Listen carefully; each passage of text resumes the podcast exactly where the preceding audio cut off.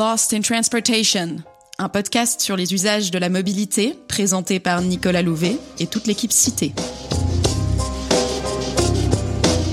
Se déplacer, c'est réaliser des activités, parcourir des quartiers, rencontrer des gens, se dépenser ou se reposer, s'énerver ou se détendre.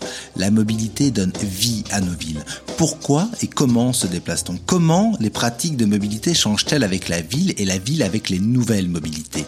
C'est ce dont nous discuterons dans Lost in Transportation, le podcast cité qui parle des usages pour comprendre la pratique et la fabrique des territoires.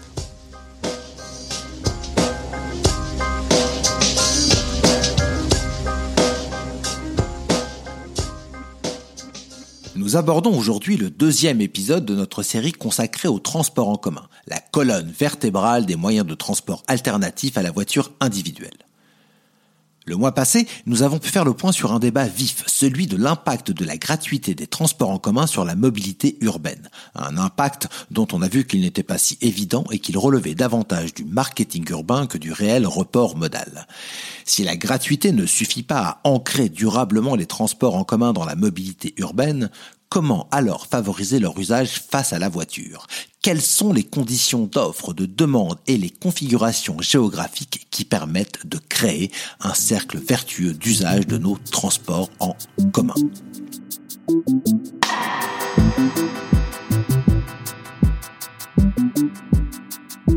Transport en commun, épisode 2. Le tiercé gagnant des TC. 70% des déplacements à Mexico City, 66 à Séoul et même 81% à Hong Kong, les transports en commun, c'est-à-dire les bus, trams, métro et trains, sont aujourd'hui une alternative attractive dans beaucoup de métropoles mondiales. C'est particulièrement le cas dans les métropoles les plus denses où le nombre d'usagers potentiels justifie l'investissement colossal associé à une offre de transport en commun et où l'usage de la voiture peut être complexe mais aussi sur des territoires où la population est encore peu motorisée. Car quand les transports en commun sont mis en concurrence avec le système automobile, ils perdent généralement beaucoup de leur attrait. C'est une trajectoire qu'ont connue un grand nombre de régions dans le monde au lendemain de la Seconde Guerre mondiale. Dans la plupart des pays occidentaux, la part modale des transports en commun à l'échelle nationale ne dépasse désormais pas les 7 à 8% des déplacements. Mais il faut préciser que leur part modale est bien plus élevée dans les centres urbains. 33% à Paris, 37% à Londres ou 41% à Zurich. Si les parts modales des transports en commun sont désormais bien inférieures à celles des transports motorisés, inverser la tendance est devenu l'objectif affiché de toutes les politiques publiques en matière de transport depuis plus de 30 ans. Le report modal depuis la voiture vers les transports en commun et le train, beaucoup moins générateur de nuisances et d'émissions de CO2, se heurte cependant à une difficulté majeure, l'efficacité et donc l'attractivité de la voiture individuelle. Comment alors créer les conditions d'un changement de paradigme dans ce domaine? Quels ingrédients doit-on réunir pour qu'un cercle vertueux favorable au transport en commun voit le jour? Cette recette est-elle si complexe? Pour en parler avec moi, Sébastien Mounafo, directeur de la filiale suisse de Cité. Pour comprendre cette recette, il faut d'abord se pencher sur le choix modal. Plus précisément sur ce qui entre en considération lorsqu'un individu est confronté à ce choix.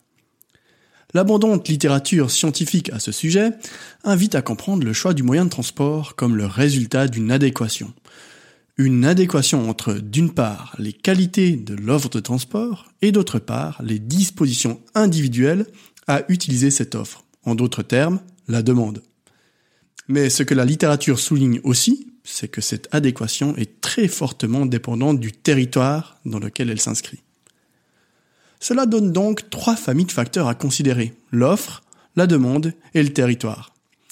Tout d'abord, quelles sont les caractéristiques de l'offre qui sont importantes aux yeux des individus? C'est d'abord la durée du trajet proposé, ou son coût temporel. Elle représente un facteur particulièrement décisif dans le choix modal. Un temps de trajet réduit est ainsi quasiment toujours considéré comme un avantage par les usagers. Ensuite, il y a le coût, bien sûr, qui joue un rôle important, mais beaucoup moins déterminant qu'on ne le pense. Ainsi, et on en a parlé lors du précédent épisode, la gratuité des transports en commun ne rime pas toujours avec de nouveaux usagers. De même, une augmentation du tarif n'est pas toujours synonyme de perte de clients pour les opérateurs, surtout lorsque ces usagers jugent que l'offre est de qualité. Et justement, une troisième dimension joue un rôle fondamental aux côtés de la durée et du coût du trajet. Le confort. Il représente un facteur tout aussi important, si ce n'est plus. Il n'est ainsi pas rare que les usagers puissent préférer un plus grand confort, disposer d'une place assise, pouvoir travailler avec son ordinateur, se divertir avec son smartphone, à une alternative moins chère et plus rapide. Mais une bonne offre ne suffit pas pour que celle-ci soit utilisée. Encore faut-il qu'elle corresponde à la demande. Cette dernière comporte aussi trois dimensions essentielles. Les contraintes, les ressources et les préférences. Tout d'abord, les contraintes. Lorsque les individus doivent se déplacer, c'est parce qu'ils ont des activités à réaliser, des destinations à rejoindre, des contraintes horaires, de marchandises ou de bagages à transporter. Une offre qui ne répond pas à ces contraintes ne sera dès lors pas considérée. Ensuite, pour répondre aux besoins de déplacement, tous les individus ne disposent pas des mêmes ressources. Ces ressources, c'est du temps, de l'argent, mais aussi des compétences. Savoir conduire une voiture, lire un plan de métro, s'orienter dans un aéroport. À ces deux dimensions de la demande s'ajoute un troisième élément, le poids particulièrement important des préférences, qui sont moins rationnelles et difficilement modélisables. Les habitudes, les modes de vie et les valeurs qui en sont constitutives. La grande majorité des usagers utilisent un moyen de transport car il correspond tout simplement à leur routine et leurs préférences, voire leurs valeurs et leurs convictions, dont il faut rappeler qu'elles s'inscrivent dans un contexte culturel et social. Pour reprendre l'expression du philosophe André Gortz, il existe toute une idéologie sociale autour de la bagnole. Et Roland Barthes parle quant à lui de la mythologie automobile, la voiture étant un objet assorti d'une forte charge symbolique. On l'a souligné, cette adéquation entre l'offre et la demande de transport apparaît également fortement dépendante du territoire dans lequel elle s'inscrit. Et on va essayer de comprendre pourquoi. Tout d'abord parce que le territoire influence l'offre en ne donnant pas les mêmes chances aux différents moyens de transport de se déployer. Par exemple, un espace urbain dense ne facilite pas le déploiement d'une offre automobile, parce que cette densité amène vite à saturation, rendant l'usage de la voiture plus compliqué et donc moins attractif.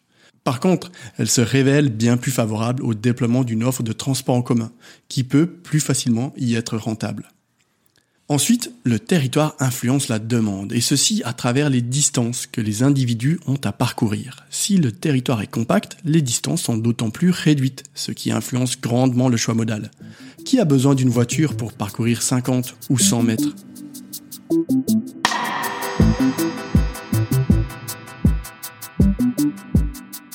Il existe donc trois grandes possibilités d'action pour orienter le choix modal des individus en faveur des transports en commun.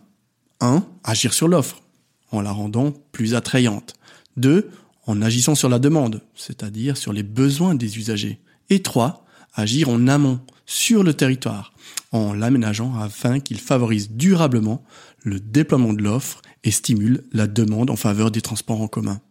Et ne l'oublions pas, au cœur du choix modal se trouve une compétition entre les modes. Et souvent, ce n'est pas tant l'offre alternative à la voiture qui n'est pas efficace, mais l'usage de la voiture qui est, lui, trop efficace. Alors, l'action doit être double. D'un côté, il s'agit d'améliorer les facteurs d'offre, de demande et de territoire en faveur des transports en commun, et de l'autre côté, il s'agit de décourager aussi l'utilisation de la voiture.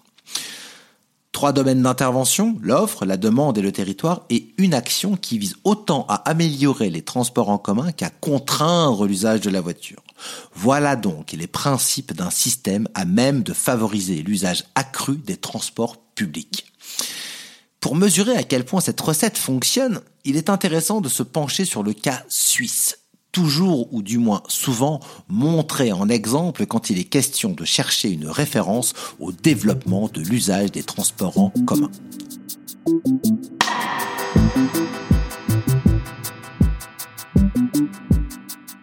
Si la Suisse enregistre des parts modales élevées des transports en commun en comparaison internationale, on observe cependant des disparités régionales importantes en la matière. Dans le cadre d'une étude réalisée par Cité pour la LITRA, l'Office fédéral du développement territorial et l'UTP, nous nous sommes penchés sur deux régions périurbaines comparables. La première, la région du Gros de Vaud, dans la partie romande, affiche une part de transport public relativement faible, 6,1% des déplacements. Et la seconde, la région de Oberes-Baselbiet, dans le canton alémanique de Bâle-Campagne, des parts bien plus élevées, 14,5%. Pour comprendre l'origine de ces disparités, nous avons donc examiné la situation au prisme des trois familles de facteurs entrant en considération. Le territoire, l'offre et la demande. En nous penchant sur la dimension territoriale, nous avons identifié des différences structurelles. La région alémanique présente une topographie vallonnée qui oriente naturellement les flux d'échanges vers le principal pôle urbain structurant, la ville de Bâle. Une topographie qui est naturellement assez favorable à une desserte en transport en commun. La région du Gros de Vaud, elle, est globalement plus plate, étalée et davantage multipolarisée entre Lausanne et Yverdon-les-Bains. Aussi, la structure du territoire est dans l'ensemble moins favorable à une desserte par les transports publics. Si la structure topographique représente un facteur géographique naturel qui peut favoriser le déploiement d'une offre de transport en commun, la densité, elle, est davantage le fruit des politiques d'aménagement. Et sur ce point également, les différences sont notables entre nos deux régions d'études. Elle est en effet bien plus élevée dans la région baloise. Or, on l'a souligné, cette densité est importante puisqu'elle agit sur la demande en réduisant les distances à parcourir et en stimulant, par conséquent, une prédisposition à utiliser les modes actifs, le vélo, la marche, mais aussi les transports en commun, au détriment de la voiture. L'examen de la qualité de l'offre entre ces deux régions fait également apparaître des disparités conséquentes. Du côté balois, 82% de la population habite à proximité d'une offre de transport public qualifiée de performante c'est-à-dire avec une fréquence de passage toutes les heures au minimum. Du côté du Gros de Vaud, cette part est bien plus réduite, soit 59%, notamment en raison d'une couverture spatiale de cadence moindre. On a pu constater que cette meilleure offre est le fruit de mesures politiques et d'investissements qui ont été précocement consentis en faveur des transports publics dans la région baloise. Une mesure qui a été particulièrement marquante dans ce sens a été par exemple l'introduction en 1987 de la première communauté tarifaire intégrale de Suisse. Elle a permis l'obtention du titre de transport unique pour les usagers de différents types de transports publics, train, bus, tram, dans la région, leur usage combiné étant jusqu'ici particulièrement compliqué puisque associé à autant de billets différents. À ce modèle pionnier en termes de tarification et d'abonnement s'ajouteront aussi des investissements importants dans l'offre de transport public et l'infrastructure. Nouvelle gare, dessertes ferroviaires avec une cadence à la demi-heure, matériel roulant de dernière génération. Dans le gros de Vaud, le développement de l'offre de transport public a clairement été moins précoce qu'à Bâle campagne. Si d'importants investissements en faveur des transports publics ont également été réalisés, c'est plutôt dans les années 2000 qu'ils ont été synonymes de changement de paradigme en matière d'offre de transport. Enfin, toujours concernant l'offre de transport dans les deux régions d'études, il s'agit aussi de souligner les disparités quant aux facilités ou contraintes offertes au principal mode concurrent des transports publics, à savoir la voiture. Un indicateur relatif à la disponibilité de places de stationnement sur le lieu de travail des actifs permet ici une comparaison intéressante entre les deux régions. 66% des actifs résidant dans la région Gros de Vaud déclarent ainsi disposer d'une place gratuite à destination, alors que cette part n'est que de 52% chez les Balois. Une différence qui est le fruit de politiques mises en place dès les années 1980 et visant à réduire la place de la voiture dans la région alémanique. Facilités de stationnement ou peut-être plus généralement les facilités de circulation automobile viennent donc constituer un facteur supplémentaire à prendre en compte dans notre contexte d'étude.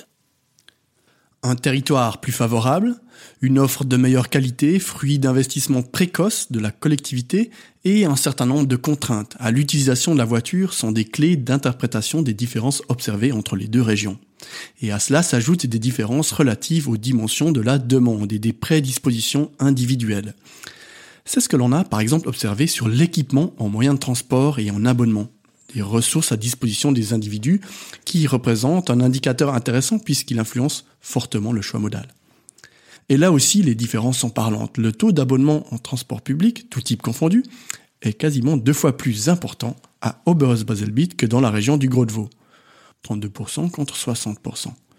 Autre indicateur clé, la part de ménages sans voiture, qui traduit par la négative la dépendance automobile. Elle est de 16% dans la région baloise, contre 10% dans le Gros de Vaud. À ces disparités significatives en termes d'équipement s'ajoutent aussi des différences en termes de préférence.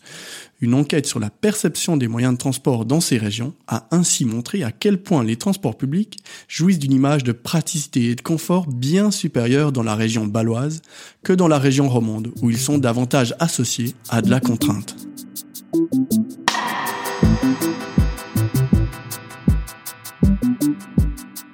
On l'aura compris, tous ces facteurs passés en revue sont interdépendants. Aucun d'eux n'explique à lui seul une part modale élevée des transports en commun. Ils font système.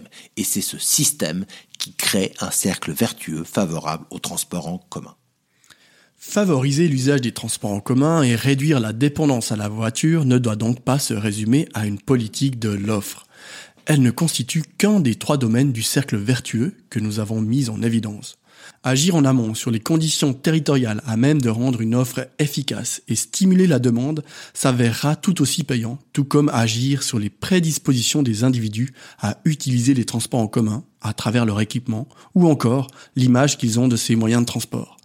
Par ailleurs, c'est en rendant le système automobile moins attractif que ce système alternatif, ce cercle vertueux fonctionne et porte durablement ses fruits.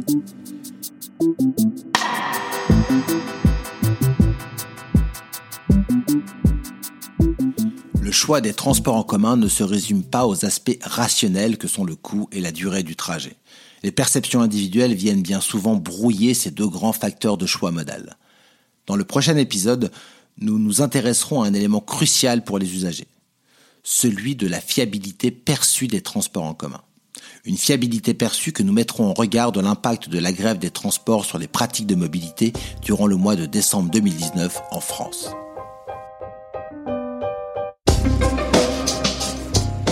Dans la description de ce podcast, vous retrouverez le lien vers notre étude sur la place et les enjeux relatifs au transport public en Suisse, réalisée pour le compte de la LITRA, l'Office fédéral du développement territorial et l'UTP. On se retrouve dans un mois pour un nouvel épisode de Lost in Transportation. D'ici là, n'hésitez pas à nous rendre visite sur notre blog. À bientôt!